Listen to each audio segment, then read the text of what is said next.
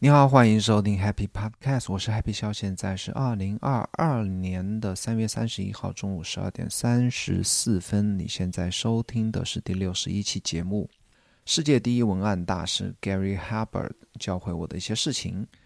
我是在上海家中隔离期间录的这一期节目，那这是也是我在家隔离录的第三期节目。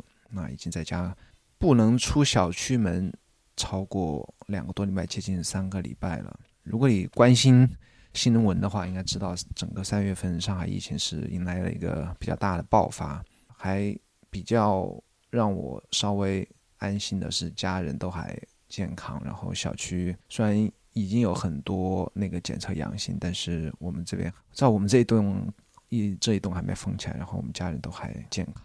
希望能够赶紧的度过这个难关吧。大家一起和整个上海市民一起，这些合理分享几个这么几个话题。首先，标题一样是 Gary Harber，我从他身上学到了一些事情，主要是来自于他给他儿子写的那本叫做《Boron Letters》这本书。啊，第二个话题是 Gary V 的一些他的 V Friends 这个 NFT 项目。我也从他的这个项目里面收获了一些想法，想跟你分享。然后最后是和你报告一下我最近一个礼拜写 blog 啊或者创作的一些一些经历和想法。本期播客由有知有行 APP 赞助。我认为呢，投资是除了健康之外，每个人最应该关注的话题。熟悉我的朋友应该知道，我曾经写过一些关于投资的文章，甚至还做过一期关于定投基金的视频。但这些内容呢都不够专业。如果你想系统学习投资知识，我推荐你使用有知有行 APP。他帮你学习投资知识，而且他不收费，不推荐股票，只从基本知识出发，让你学会投资的底层逻辑。创始人孟岩先生是一位令我十分尊敬的财富知识分享者。你也可以在 Show Notes 里面找到来自孟岩最新值得阅读的好文章以及播客链接。投资最好的时间是十年前，其次是现在。学习投资先看有知有行。OK，那聊到 Gary Harber，在上期我就讲过啊，我现在找到一个 录播课的一个方向，就是每期合理分享一个我最近比较关注或曾经关注过的人，分享一下他的一些啊思维方式啊、生活习惯啊，或者他专长上，我们可以从他专长上学到一些东西，比方不管他是作家呀，还是一些。而且我之前分享过很多作家，包括这个也是啊，大部分都是作家或企业家吧，像 Gary V 啊这种，我之前一年接近两年前也曾经分享过他的一些啊想法。那这一期的。聊 Gary Harber，那 Gary Harber 是美国的一个，他我不知道怎么定义他的身份呢？你说他是广告吧，他其实不是一个广告从业者啊，他可以算是半半个广告从业者，因为他自己啊拥有他自己的公司，他也帮别人去写文案，然后他自己大部分收入是来自于自己的，他叫 Direct Mail Sales，他是自己在那个没有互联网、没有 email 的时代，是通过邮件来销售他。想销售的东西，我们暂且把它定义为广告文案大师吧，因为这也是他在互联网上别人给他的一个 title，就是是。历史上最伟大的 copywriter，copywriter，我想翻译过来应该是广告文案的作者吧，作家 Gary Harber。我在两周前开始读他的最著名的一本书，叫做《Boring Letters》。跟首先分享一下这本书是讲的什么呢？那 Boring B O R O N 其实是 Gary 在哦四十六岁时服刑的监狱的名字，有一点像那个什么《肖申克的救赎》，对不对？《肖申克》其实也是他那个电影主角服刑。的一个监狱。那这本书讲的是 Gary 在 Boren 这个监狱里面服刑时，连续不断的给他的小儿子，那小儿子叫什么名字来着？就他小儿子吧，啊，每天写一封信。那这个信的内容是关于他的生活习惯以及他的一些人生感悟。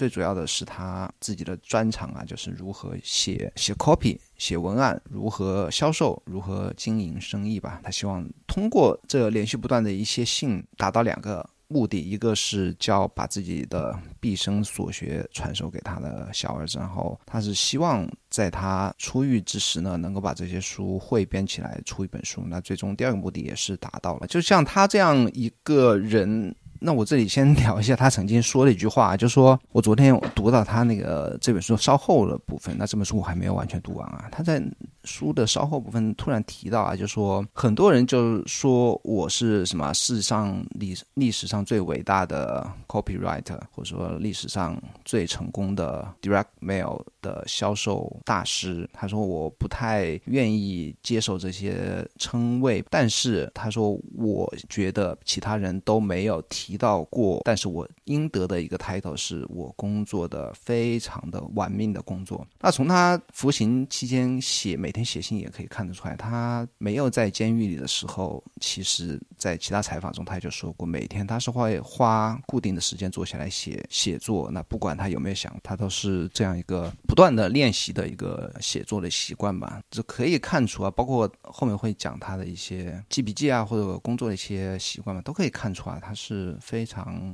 玩命的在工作的一个人。一般别人服刑吧，在监狱里嘛，一般在那种环境下，他比较恶劣的环境下，还能够坚持做这样的事情的话，是应该可以看出来是一个了不起的，至少是非常有毅力、有纪律的一个人。他为什么服刑呢？我也提一句啊，他在这本书里没有写，但我查了一下，他是因为偷税漏税啊。因为你要做到知道他做生意的，我还忘记可里说了，我从这一期开始会在播客的前。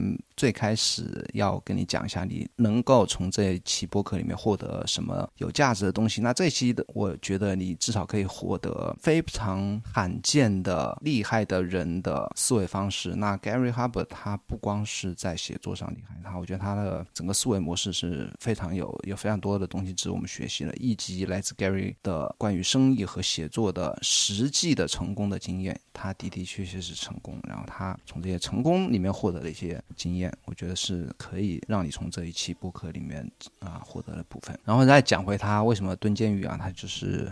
啊，偷税漏税，偷税漏税其实很简单啊。我觉得我我现在也有一点啊。然后他的销售模式是给别人写信推荐他自己写的一些，比方说一些调查报告啊等等吧。然后别人会愿意买他的那些调查报告啊，就打拿调查报告做比方吧，别人就会直接给他寄一张支票过来，然后他就把他承诺的做广告那些报告，不管什么商品吧，就给别人寄过去。那这个地方的话可以。逃税的地方就非常多了，我相信他最后是因为他的销售收入实在太巨大了，难免会有逃税的那一种地方存在吧，就因为。税务原因就蹲监狱了，咱们就已经八分钟，干脆就赶赶紧讲一下这本书的一些重点嘛。那其实这本书啊，我刚才在写，我是在 Kindle 上读了，然后把喜欢的部分都 highlight 出来，然后刚才把 highlight 导入到电脑里面，然后再逐一的去重新读，然后挑选一些我值得分享的部分。那其实我才挑选了三分之一啊，我就来不及看的太多了。我觉得我想分享的点子太多了，包括我最近其实还看很多他的 YouTube 视频，也做了很多笔记。那让我逐一全部讲出来的话，我估计至少要讲两个小时。然后准备的话，也会要准备很久很久很久。那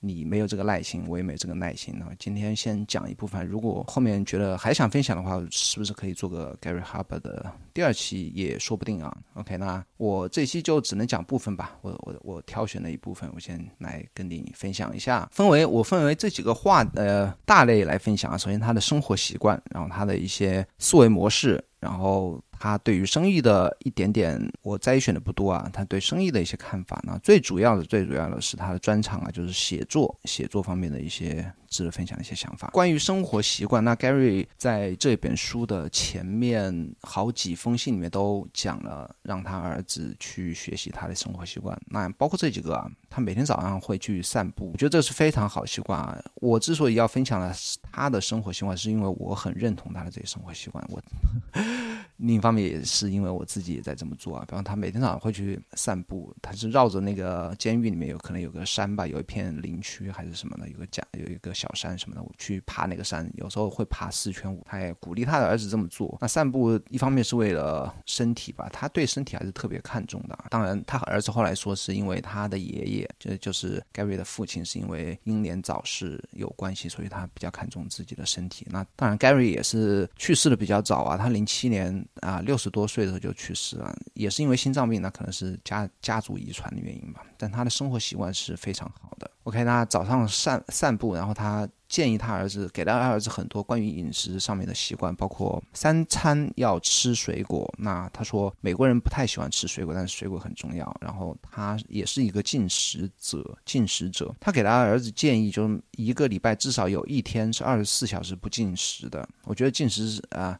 ，fasting 啊，是一个我讨我我讨论的比较多的一个话题。之前在推特啊，或者写文章、写 blog 都会经常讲 fasting。那他是一个进食者，然后他是关于健身，也是给他一个儿子一个一些建议啊。他就说，你可以不去健身房锻炼，但是你一定要把你的胳膊，我觉得这一个呃这个观点很有趣啊，把你的胳膊练得非常强壮。他说这个不是为了去揍别人，而是为了给别人一种。健康和强有力的一个姿态，能够通过这种姿态、体型来给别人一种威慑力，从从而赢得别人的尊重，然后进而保护自己的一种效果吧。他说，那种像坏人吧，就是强盗或劫匪啊，或者说小流氓啊，当看到你的很粗壮的臂膀的时候，会对你忌惮三分。OK，还有什么生活习惯呢？他刚才说过，他在固定的时间写作，不管有没有想法。那他这他这本书里面的信呢，时长就是他一封信写到中间才开始想到 这。封信要写一些什么最有用的一些话题，所以说他给自己定下规矩，就每天要写，那就一定会去写。然后他还儿子分享了一条他的生活习惯，不是他自己在信里讲的，就是 Gary 非常喜欢在图书馆去工作。图书馆工作，其实我也特别喜欢图书馆，我自己曾经写 blog 也写过。图书馆啊，我把链接放到 show notes 里面。他说，因为我们是社会动物，而且在图书馆的环境里面会逼迫我们能够埋头工作，而不去干其他的事情。那这是 Gary 的生活习惯。下面一部分我跟你分享一些他的一些 mindset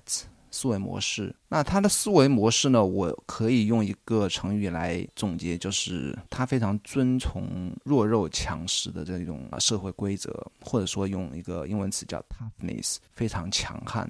呃，这种思维方式吧，不光是刚才我刚才说的，他追求一个强悍的臂膀，他在思想上也非常的强。包括他在这本书开头不久就曾经说过，他说我活了四十六岁，只有两件事，我觉得是最重要的事情，那就是世界上没有。公正没有正义，这个世界上只有力量。然后他这还引用他最喜欢的名言，名言是什么呢？如果你拒绝听借口，就没有什么是不可能的。那用我的话来讲是什么呢？就是他不太遵循这个世界上的一些规则，因为他做的事情是之前别人没有做过的，他做到的程度也是别人没有做过的。他曾经啊，就是就像我刚才说的，他跟别人。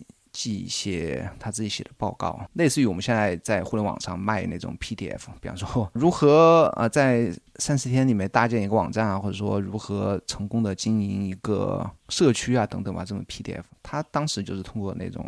呃，邮寄信件去卖，他最成功的一个邮寄信件啊是卖别人的族谱，他就帮别人调查族谱，然后卖这个族谱。他我我没记错的话，是光光是卖这个族谱就卖了两千万美金啊，而且是在三四十年前。你要知道那个时候的两千万美金是 多少多少钱。继续讲回他的一些 mindset，然后关于争论啊，他他说有时候通过争论浪费时间和精力来对抗既定的信念是没有用的。那谁是既定的信念，就不要通过争论。和浪费精力来说服别人那种非常 fixed mindset、非常顽固的人，不要浪费精力来说服别人。他说，最好的方法是只是默默的去证明。和完成你的目标，通过行动来证明自己的正确，不要试图通过言语来说服别人。然后关于懦弱，他是非常瞧不起那种软弱的人的。他曾经在监狱里面看到一个让他非常不舒服的人，他是怎么说的呢？那个人他就说，在监狱里面就去讨好那些监狱里面比较厉害的那种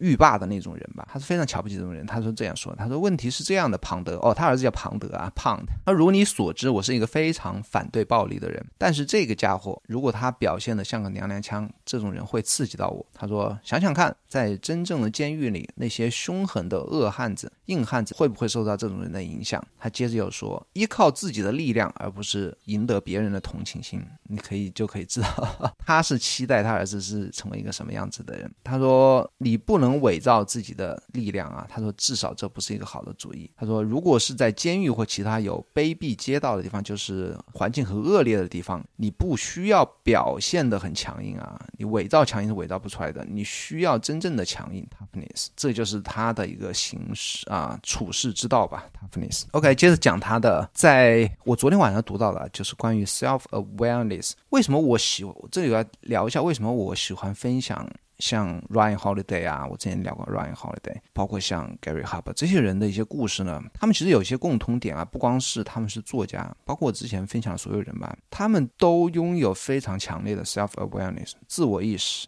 就是知道自己想要什么，然后只去做自己想要的事情。然后 Gary 是怎么说的呢？他说：“现在我要和你谈谈，在任何领域，包括犯罪取得成功的那些人和不成功的人之间的一个巨大区别。这个区别就是就是自我意识。大多数大多数人，至少是很多人，都是把头埋在沙子里走来走去。他们迷失在一片迷雾中。他们走的是他们世界的水流碰巧推动他们的任何方向。他们是迷。”绵羊，他们经常被剪羊毛。OK，我想他的这段话应该很好的表达了他想表达意思，也是我想表达的意思，就是这个世界上有两种人吧，一种是非常知明确的知道自己想要什么，一种是只是被水流推着走。就是像绵羊一样的人，没有方向的人。OK，在下一个话题是生意啊，他聊生意其实聊的比较多，但是我真没有时间去挨个的去整理了。我分享一些我挑出来吧。他说，通常当有人问我赚钱的第一大秘诀是什么时，我会告诉他，你应该参与让他们最兴奋的事情。所以说，不管生意还是事业吧，做那些。你擅不能说你擅长，应该是做那些会让你兴奋的事情，让你喜欢做的事情啊。接下来又说，在我看来，钱，尤其尤其是大钱 （big money），往往是热情的副产品，就是你有热情，才能够赚到大笔的钞票。啊，下一个话题是，我觉得也特别重要啊。他说，我想要的唯一优势，唯一优势啊，如果你自己能够从啊别人那边获得一个相较于别人取得一种某种优势，那这个优势就是饥饿的人群。什么叫饥？饥饿的人群呢，就是找到一个非常有潜力的市场，或找到一票有购买欲、有对产品有需要的这种市场。然后，其实我在其他 YouTube 视频里面也看到过他的这个观点，还是别人分享的，就是说他一直在强调不要创造产品，你不要去创造一个觉得很新奇的产品，或者说你觉得会有市场产品，而应该先找到市场，找到市场的需要，然后在市场的需要上再来创造创造自己的产品。那我觉得这个他是他的。生意经里面是最有价值的一部分。然后下一个话题是关于口是心非，这是他对他的一个读者或者说他的一些顾客的一些观察。哦，我念一下他的一段话，他说：“因此，我的好儿子，真理不是由人们如何使用他的他们的嘴，而是在于他们如何使用他们的钱包来决定的。什么意思呢？呃，我来举一个例子吧，就说他曾经。”在一次讲座上，我我在 YouTube 看视频啊，他在一次讲座上，他说问在场的各位有多少人相比较，他问你是更喜欢看话剧还是更喜欢看电影，他就然后要求那些在场的人举手，然后举手投票，喜欢看话剧的人是远远的超过了喜欢看电影的人。然而实际上是什么呢？实际上是。电影的电影票的售出的数量是与话剧票的售出数量呢？这个比例在真实世界上是可能十几比一的这样一个。所以说，人们往往是口是心非的，他们会期待一个或者会想表现出一个非常高大上的一个自己，但实际上呢，他们真正用脚投票的时候呢，是用钱包来投票的时候呢，并不是会去购买他们。嘴巴说的那些东西，所以说市场调研啊，往往是不可靠的，或者说你觉得其他人会对什么感兴趣，并不一定是真的，他们愿意拿。真金白银去掏钱买的一些东西啊，这是他的对生意的一些看法。当然，很多我还没有来得及摘。OK，下面跨入到最重要的环节——写作。写作的话，首先聊一下他记笔记的方法啊。他记笔的方法，我练一下。他说：“记住这一点，当你做这些笔记时，不要把自己塞进去。有时我的小块，所谓的不要把自己塞进去，就是不要写太多自己的看法啊，就是大段大段的写。那他怎么写的呢？他说：我的小块笔记纸。”有时只有一个字，有时他们毫无意义，有时他们只是有一些毫无意义的短语组成。很多时候我的笔记里有意义的，有意义，但很多时候他们是没有意义的。这些都没有关系，我从不担心这个问题，我只是继续写。我写下我在阅读阅读 newsletter、阅读书的封面、阅读广告、阅读 direct mail 时的一些片段，以及我收集的所谓其他材料材料时想到的东西。他所谓的啊，想到东西就是刚才说的记下一个单词或者一些有意义没有意义的东西。然后第二步是什么呢？他说我想让你做的是重新阅读这些笔记，你觉得好的笔记在旁边打上一个星星，而且那些更好的笔记你在旁边打上两颗星，然后甚至把它标成红色，然后你在旁边放上最好的想法，在旁边放上三颗或者更多的星星。这就是两步笔记。第一步就不要太太把记笔记当一回事，就。尽量的多写。那第二步，第二步是来回顾，然后挑出你这些笔记里面最棒的一些想法，打上两颗星星、三颗星星。最后，你可能去拿来用的，或者说拿来实践的想法，就是那些你觉得最棒的、星星最多的一些想法。这是他关于笔记的一部啊一些啊部分。然后关于写作吧，他说什么是好的作家？他说，在我看来，一个好的作家是完全让事情完全清楚的人，就把事情讲得非常清楚的人。他使读者容易接受、易于理解他所说的话。易于继续阅读，那这是一个他对好作家的一个理解。当然，这个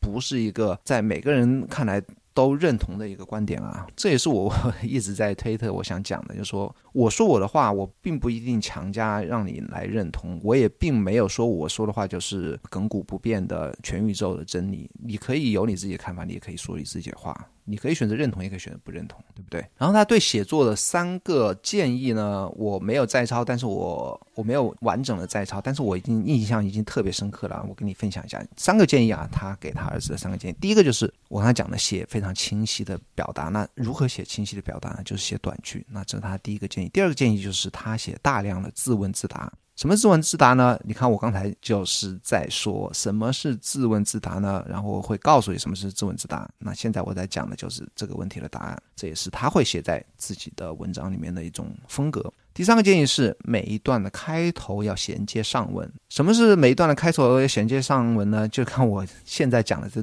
这个句子，我已经开始一个新的段落，然后我会把上一个段落结尾的一个问题呢，我会衔接上来。那这就是他的写作的三个建议啊。其实我也最近两篇文章，我也利利用了他的这三个建议。目目前的效果看起来不错，我会在下一个话题我会跟你分享。然后关于 newsletter 啊，他其实他在做的事情，包括他生意，就是在现在看来，就是在当时也能算是 newsletter 吧。他曾经说过，他们那个时代啊，他是可以去问别人去买那种别人的家里的信箱地址的，其实就是别人家里的地址，包括那个人的名字，你要把信寄给谁，是吧？首先要有名字，然后要有那个人的家庭住址。那个时候都是可以通过一些 agent 的，就是一些代理商去买购买这些这些 list 的。那说到那个 agent 的可以去买的 list，它其实当时的这一门生意它是做的特别细致的，就好像是电话黄页一样啊。那些 agent 的 list 的有些什么呢？它甚至可以精细到在，比方说拿上海举例啊。上海所有三甲医院的医生的名字和地址，这是一种，对不对？或者上海在过去三个月已经怀孕的、即将临产的、三个月内即将临产的孕妇的名字和地址，就类似于这种吧。或者说家里有初三、高三小孩的人的名字和地址，就是有些 agent 他是可以想办法去搞到这些 list，是不是？这是稍微跟你分享一下当时的一个他做生意的一个背景。当然，这种情况在现在可能也有啊，但是。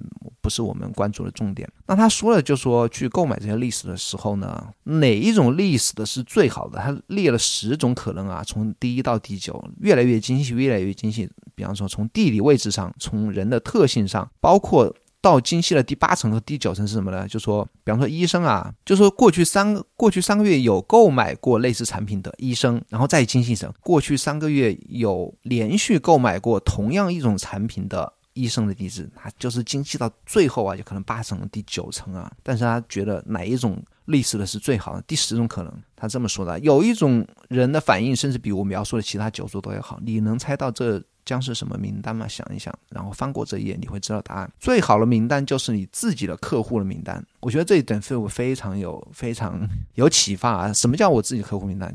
那就是你自己的，不要就好像我们现在在写律师来或自己在写布洛克来讲的话，你是希望通过打广告来获得更多的律师来的订阅数，或者获得更多的布洛克订阅数呢？还是说你现在的读者对你来讲是最重要？当然是现在的读者对你来讲最重要的。为什么呢？因为他们是已经在过去这么长一段时间，你认可你的，他对你是非常了解的。而且，如果你甚至是去呃对他们去销售一些什么东西的话，那你现有的这些读者和顾客呢，对你来讲是最珍贵的，也是其他的你要去那些 agent 那边去买是买不到的。OK，那下一个话题它是针对 copywriting 的一个首字重复的规则的一个介绍吧，它叫。A 打 A I D A，我觉得这个也非常有用啊。那 A I D A 指的是什么呢？第一个是 A 是 attention 注意力，第二个 I 是 interest，然后 desire，然后 action。那也就从这四个单词吧构成了写一个好的文案的四个主要部分。第一个 attention，你需要需要抓住打开这封信的人的注意力，然后引起他们的 interest，引起他们的兴趣，然后最后呢勾起他们购。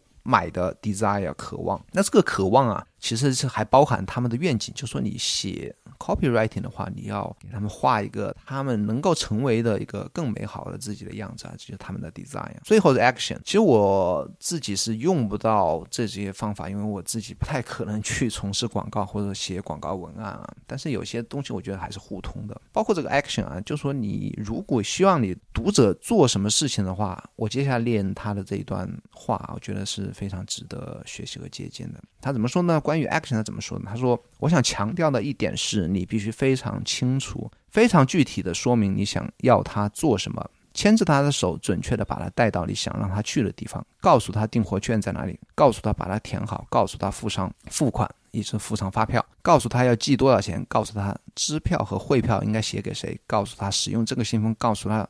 这个信封不需要贴邮票，告诉他把信放进邮件，而且最重要的是告诉他现在就要做这一切，就在今天。告诉他如果匆忙行事会得到什么，告诉他如果拖延会失去什么。你能明白他的？OK，你能明白他在讲什么？这里包含非常多的智慧，也是非常切实的一些实战的经验啊。就是你如果不非常。仔细的，就像他怎么形容呢？他是牵着他的手，把他带到你想去的地方。你必须把你需要他做的事情，他这里他希望别人做的事情就是购买他的产品啊。你如果不把每一步都写得非常清楚的话呢，很有可能最后这笔销售就无法达成。你必须告诉他们每一步应该怎么做，去哪里做，然后做什么，而且最重要的是告诉他现在就要做。对不对？你如果不说 today，不说在几月几号之前，最好是 today，或者是立立即当下马上。你如果不写这些话呢，那很有可能别人就不会有这样一个紧迫性。那如果等到明天，或者说离开视线离开你的这一个段文字呢，很有可能他就不会去做这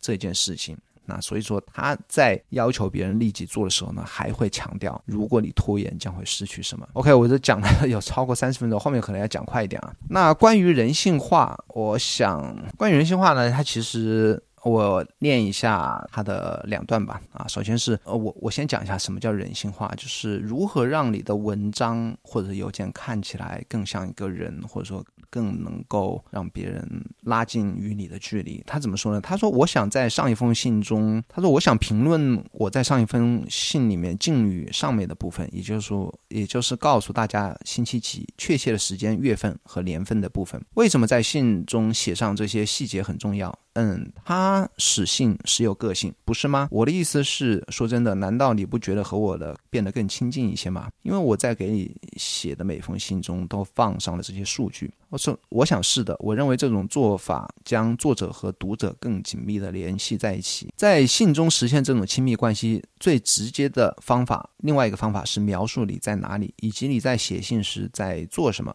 例如，我现在正盘腿坐在波伦监狱联邦监狱营地六号宿舍的七号房间里。我刚刚跑完山路五次，我用五五十七分五秒完成了。你看到这种类型的个人的具体信息时，是如何将读者和作者紧密在联系在一起的吗？他其实还有在书里还举过更多例子啊，比方说他会在你完全察觉不到的时候去交代一些个人的一些细节，比方说他曾经在给他儿子写信，他说他说今天很热，然后我以至于我满头大汗，我不得不带上一条蓝色的蓝色的那就就把它当做毛巾嘛？他说我不得不带上一条，在我的脖子上挂一条蓝色的毛巾来擦，防止我的汗滴到了信纸上。当然写完这一段之后，他马上提醒他的儿子，他就说：“你发现没有，在上面一段话中，我又利用了这样一个技巧，而且你根本就没有察觉。”他说：“如果你察觉了，那就是我的。”写作技巧，所谓的写作技巧，就是当你发现了我的技巧是哪一个技巧，就是不成功的；当你没有发现时，那我的技巧就成功了。哦，最后一个关于写作的个想法是什么呢？他是一次写完草稿，他是这么说的。他顺便说一下，你可以做四十次编辑，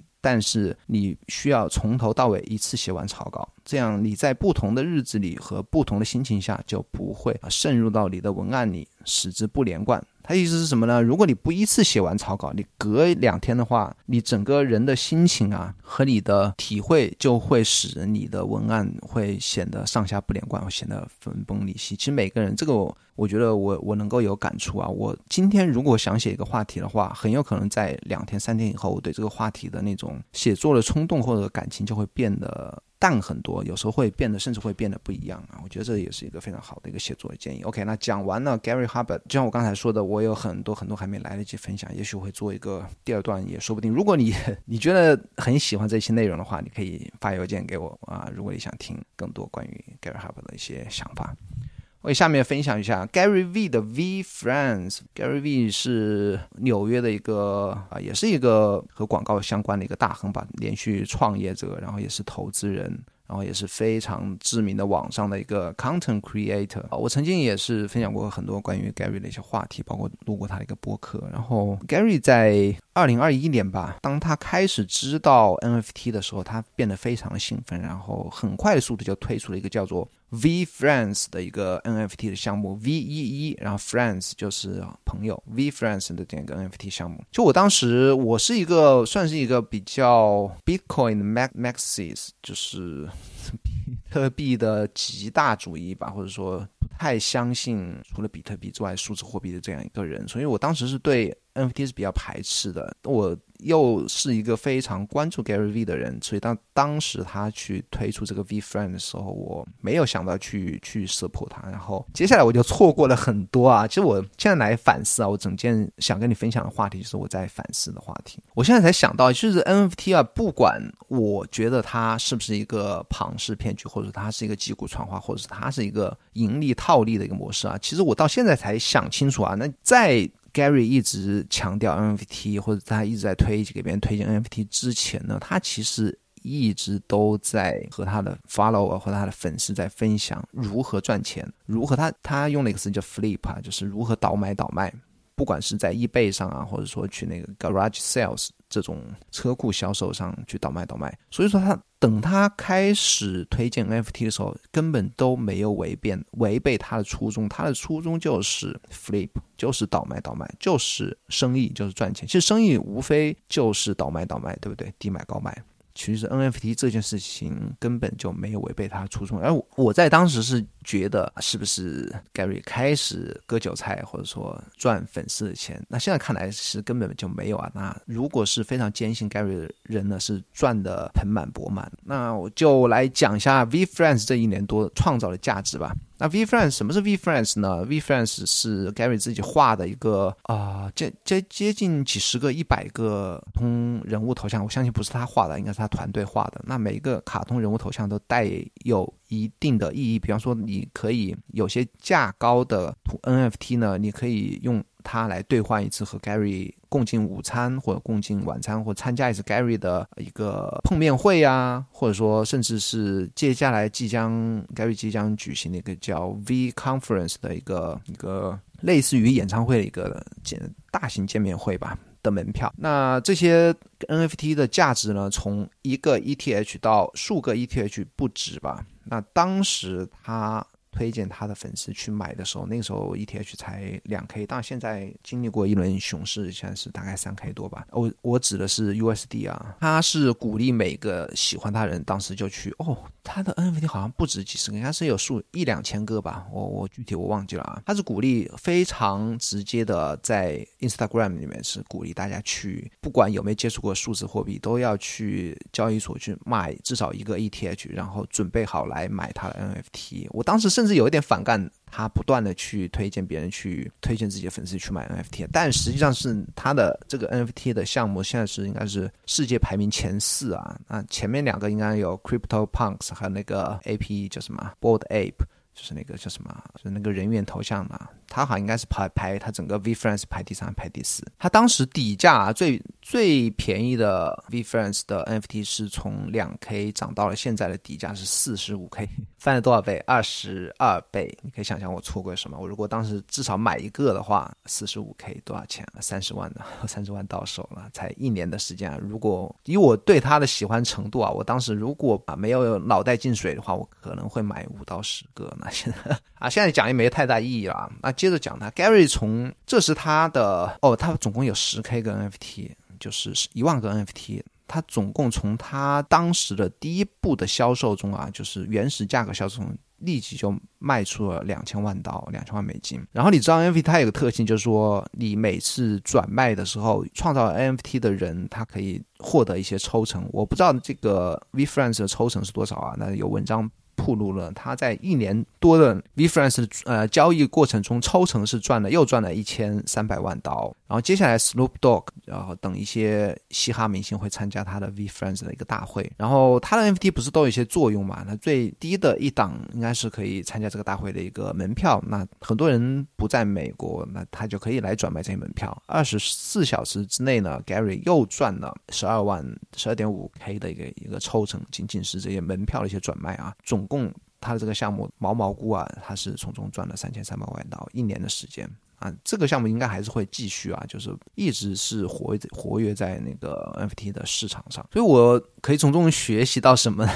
我觉得也是我自己的一个 fixed mindset 啊，自己的想法太过于保守，然后。把很多问题想的以自己一个比较陈旧的固有的模式在在思考吧，我觉得我觉得这个事情对我的教训还是挺大的，因为其他 NFT 项目的话，我可以说没有兴趣，不太了解，但。这个 V Friends 我是从头非常早期，非常非常早期，我都是开始跟进的，但是没有参与。OK，聊一下我最后一个话题，我的 blog。我是从昨天开始写的第一篇，今天写的第二篇。我是看到 Gary 的 Gary Harber 的一个在梳理一个片段之后，我觉得还是给自己获得一个力量，就是不管不要管自己的内容写的好不好，就要立即行动起来。那我看到这个片段之后，我就觉得还是有有动力啊。我写作这件事情，不要给自己。设太高的、太高的要求、太高的门槛，不一定要一定要写的多少人欢迎就赶紧行动起来。然后我给自己也也也设了一个限制啊，我觉得限制是可以增加创意的。我给自己限制增加了一个什么限制？就写对别人有用的话题，而不要去写自己的感悟。然后我昨天和今天的两篇文章都在模仿 Gary。如果你刚才听到 Gary 对写作的一些建议的话，你会看到我这两篇文章有非常刻意的模仿他那那他的那些建议的效